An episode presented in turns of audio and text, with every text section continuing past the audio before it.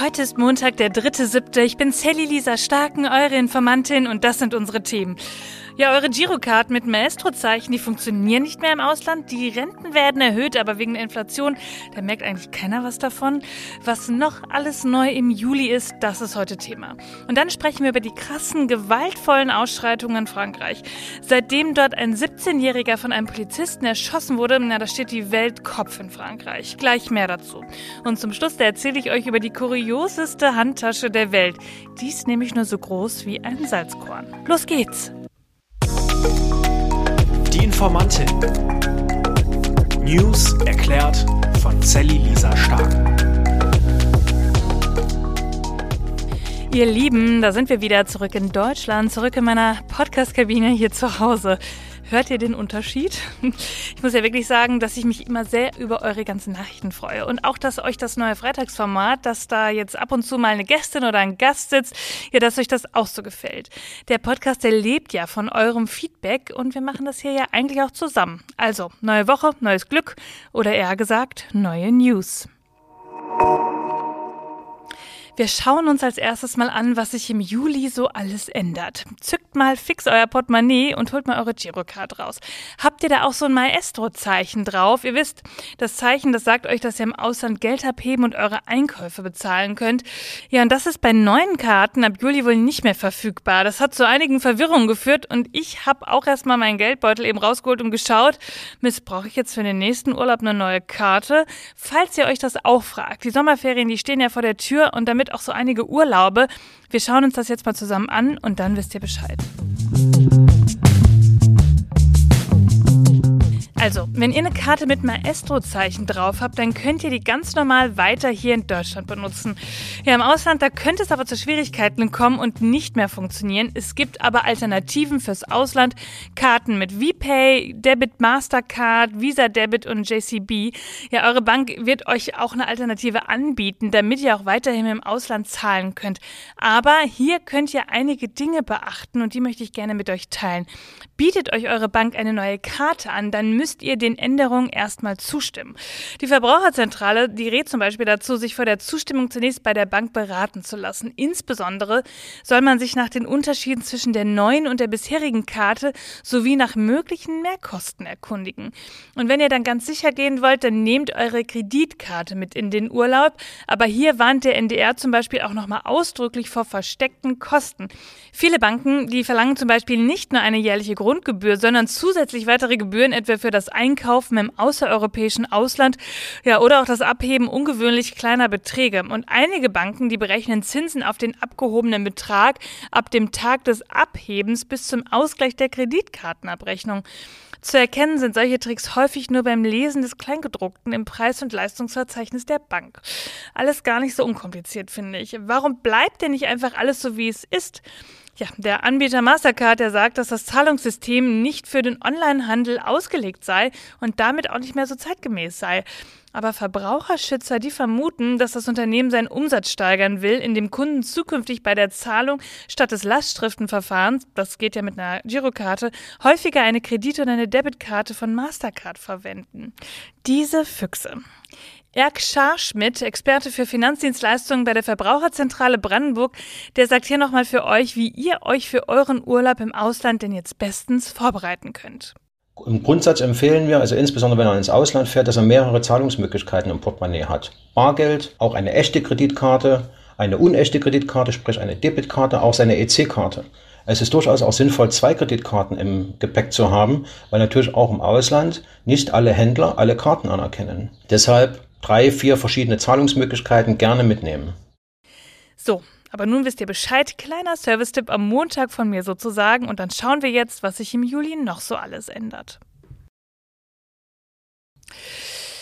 Also eigentlich dreht sich alles um Geld. Manche bekommen mehr, andere müssen dann auch noch mehr zahlen und einiges davon könnte uns auch betreffen. Der Pflegebeitrag wird zum Beispiel erhöht um 0,35 Prozentpunkte auf 3,4 Prozent und für Menschen ohne Kinder noch etwas stärker, da kommen dann nochmal 0,6 Prozent dazu. Aber Familien mit mehreren jungen Kindern, die sollen dagegen entlastet werden. Und dann noch das.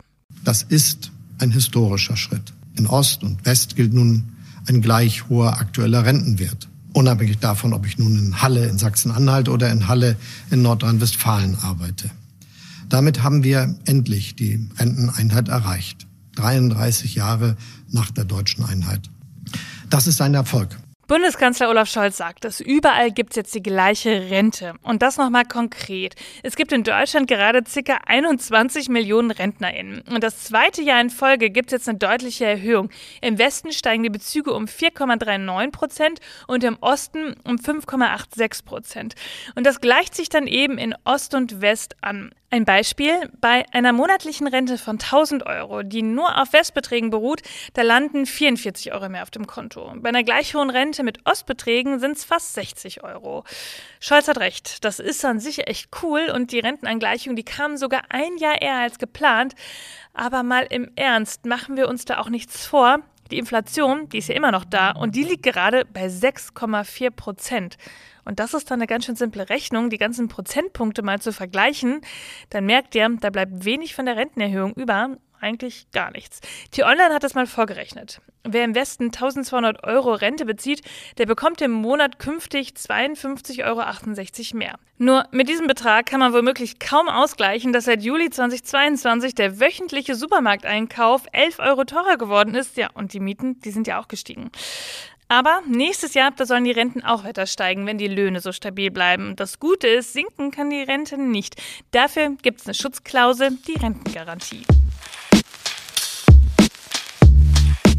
Jetzt alle gesetzlich Krankenversicherten aufgepasst, das E-Rezept kommt. Und zwar auf die elektronische Gesundheitskarte. Die soll dann auch reichen, um das E-Rezept einzulösen. Und damit soll es dann keine Zettelwirtschaft mehr geben im Gesundheitssystem. Ab 2024 soll das alles verpflichtend sein und bis dahin ausgebaut werden. Bundesgesundheitsminister Karl Lauterbach, der sagt, bis Ende Juli sollen 80 Prozent der Apotheken an das System angeschlossen sein. Ja, und bald soll es dann auch Verordnung für Betäubungsmittel und Überweisung für Fachärzte, Heilmittel, Hilfs Hilfsmittel oder auch häusliche Krankenpflege digitalisiert geben. Ja, jetzt wissen wir, was alles im Juli passiert. Und dafür bin ich ja auch hier, oder? Aber jetzt schauen wir mal auf die Straßen. Leute, was ist da eigentlich in Frankreich los? Nichts kann die Gewalt rechtfertigen, wie öffentliche Gebäude wie Rathäuser, Polizeiwachen oder Schulen anzugreifen oder Geschäfte zu plündern. Ein Drittel derjenigen, die gestern Nacht festgenommen wurden, waren jung, teils sehr jung. Okay, wow. Festgenommene junge Menschen in Frankreich, Krawalle, Gewalt, mal von vorn. Was ist da passiert? Anfang der letzten Woche, da hat ein Polizist in einem Pariser Vorort einen 17-Jährigen erschossen. Und zuerst hieß es von der Polizei, der Junge, der habe sich einer Verkehrskontrolle entzogen und sei auf zwei Polizisten zugefahren und die haben sich dann gezwungen gesehen, auf ihn zu schießen. Aber dann gab es ein Video und das ist wohl echt und auch verifiziert und da sieht man, wie zwei Polizisten auf das Auto zugehen und ganz dicht an der Fahrertür stehen bleiben und einer der Polizisten, der zielt dann auf den Jungen und als das Auto losfährt, da schießt der Polizist aus nächster Nähe. Und man hört dann auf dem Video auch kurz danach, wie der Polizist zu dem anderen sagt, schieß in den Kopf. Der Junge stirbt wenige Momente später. Nahel M., 17 Jahre aus dem Pariser Vorort Nanterre. Die Mutter, die sagt bei der Beerdigung am Wochenende, Zitat, er, also der Polizist, sah ein kleines arabisches aussehendes Kind und wollte es töten. Der Polizeibeamte, der des Mordes an Nahel M. beschuldigt wird, der wurde vorläufig wegen fahrlässiger Tötung angeklagt. Und der Staatsanwalt von Nanterre, der erklärte, dass er nach ersten Ermittlungen zu dem Schluss gekommen sei, dass der Gebrauch der Waffe durch den Beamten rechtlich nicht gerechtfertigt war. Ich finde es ehrlich gesagt so schlimm und grausam und ich kann es wirklich kaum in Worte fassen. Und alle Welt, die schaut jetzt gerade deswegen auf Frankreich. Denn da ist seit dieser Tötung so einiges los. In Paris, in Lyon, in Marseille und in vielen weiteren Städten, da kommt es seit Tagen zu Ausschreitungen, zu Gewalt, zu Krawallen von meist jungen Menschen. Brennende Autos, zerstörte Gebäude, tausende Menschen auf den Straßen. Ihr könnt es euch nicht vorstellen. Freitagnacht wurden 1300 Menschen festgenommen und in der Nacht von Samstag auf Sonntag, da gab es diese Bilanz. 719 Menschen festgenommen, 45 Polizisten verletzt, 577 Fahrzeuge und 74 Gebäude haben gebrannt, 871 Feuer auf den Straßen. Und dazu hat die Polizei gesagt, diese Nacht, die war noch ruhiger als die anderen. Frankreich hat ein strukturelles Rassismusproblem in der Polizei und auch Polizeigewalt und das ist nicht erst klar seit dem Tod von Nahel. Ein 39-jähriger Transportarbeiter aus einem Pariser Vorort, der hat zum Beispiel zur Nachrichtenagentur AP gesagt, Nahels Geschichte ist das Feuerzeug, das das Gas entzündet hat. Hoffnungslose junge Menschen haben darauf gewartet, uns fehlt es an Wohnungen, an Arbeitsplätzen und wenn wir welche haben, sind die Löhne zu niedrig. Es kommt also irgendwie alles zusammen. Rassismus, Polizeigewalt, Hoffnungslosigkeit von jungen Menschen. Der französische Präsident Macron, der hat am Samstag seinen geplanten Deutschlandbesuch abgesagt, weil er in Frankreich jetzt gerade gebraucht wird. Die Vereinten Nationen, die forderten Frankreich jetzt auf, sich mit dem Rassismusproblem bei den Strafverfolgungsbehörden zu befassen. Die Sprecherin des UN-Menschenrechtskommissariats in Genf, Ravina Shamdasani, die sagt, Zitat, das ist der Moment für das Land, sich ernsthaft mit dem tiefgreifenden Problem des Rassismus und der Rassendiskriminierung bei der Strafverfolgung auseinanderzusetzen.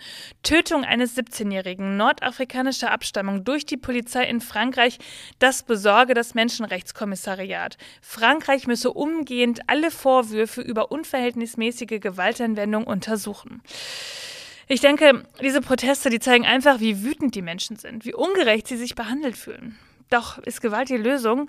Immer mehr Menschen radikalisieren sich gerade, versetzen damit auch andere Menschen in Angst und Schrecken. Die französische Regierung, die verurteilt das. Doch eigentlich sollte sie sich doch schleunigst auf den Weg machen, etwas gegen die Polizeigewalt und gegen den Rassismus in ihrem Land zu unternehmen. Klar, Gewalt, wie sie jetzt gerade passiert, das ist nicht in Ordnung. Es macht Angst und das muss man kritisieren. Doch es zu ignorieren, das geht nicht. Wo soll das denn noch hinführen? Und es ist eben auch so, dass Frankreich damit auch wirklich ein Problem hat. Das ist nichts Neues. Denken wir mal in den Herbst 2005 zurück. Da sind zwei Jugendliche in einem verarmten Viertel eines Pariser Vororts gestorben und da gab es auch landesweite Ausschreitungen. Die haben damals sogar drei Wochen angehalten. Ein 17- und ein 15-Jähriger, die sind vom Fußballspiel nach Hause gelaufen. Die sahen eine Polizeikontrolle und haben sich in einem Stromverteilerkasten versteckt. Sie wurden da von einem Stromschlag getötet. Ihnen konnten keine kriminellen Absichten nachgewiesen werden. Es wurde davon ausgegangen, dass sie sich allein aus Angst versteckten versteckt haben. Im Jahr 2022, da starben 13 Menschen durch Polizeigewalt in Frankreich und die meisten von ihnen waren junge Männer aus diesen armen Vierteln in den Pariser Vorstädten. In diesen armen Vierteln in den Pariser Vorstädten, da wohnen viele Menschen, die aus anderen Ländern nach Frankreich gekommen sind. Viele sind arm, viele sind arbeitslos und da liegt es doch auf der Hand, dass sich gerade junge Menschen diskriminiert und vernachlässigt fühlen. Wie soll man sich sonst fühlen, wenn man in einem Land kaum Chancen hat? Wer wäre da nicht wütend? Die Mutter des toten Naheld, die ruft zu friedlichen Protesten auf. Und das ist, glaube ich, das richtige Mittel der Wahl. Habt ihr sie gesehen? Die kleinste Handtasche der Welt für 60.000 Euro. Okay, ich habe es ehrlich gesagt auch erst für einen Scherz gehalten, aber sie ist wirklich so groß wie ein Salzkorn und irgendwer hat da auch wirklich 60.000 Euro für ausgegeben. Also ganz ehrlich, wenn ich meine Handtasche erst unter das Mikroskop halten muss, damit ich sie überhaupt sehe, na, ich weiß nicht, ob das das für mich wäre. Auf der Online-Plattform Jupiter, da wurde sie jetzt für sage und schreibe 63.750 US-Dollar versteigert. Das ist ein Imitat einer Louis Vuitton Vuitton-Handtasche. Und dahinter steckt ein Kunstkollektiv, die immer gern mal wieder Modetrends durch den Kakao ziehen. Ja, Aufmerksamkeit haben sie damit in jedem Fall bekommen. Ihr Lieben, das war schon wieder für diesen Montag. Ihr findet wie immer alle Quellen und Informationen in den Shownotes. Informiert euch selbst, sprecht drüber, bildet euch eure eigene Meinung. Schreibt mir, wenn ihr Fragen habt oder Anregungen, schickt mir eine Sprachnachricht auf Instagram. Ich freue mich wie immer auch über eine nette Bewertung, damit ja auch noch andere Leute von diesem Podcast erfahren und wir immer mehr werden. Und dann hören wir uns am Mittwoch wieder, denn irgendwas passiert ja immer. Bis dann. Die Informantin. News erklärt von Sally Lisa Stark. Eine Produktion von 7 One Audio.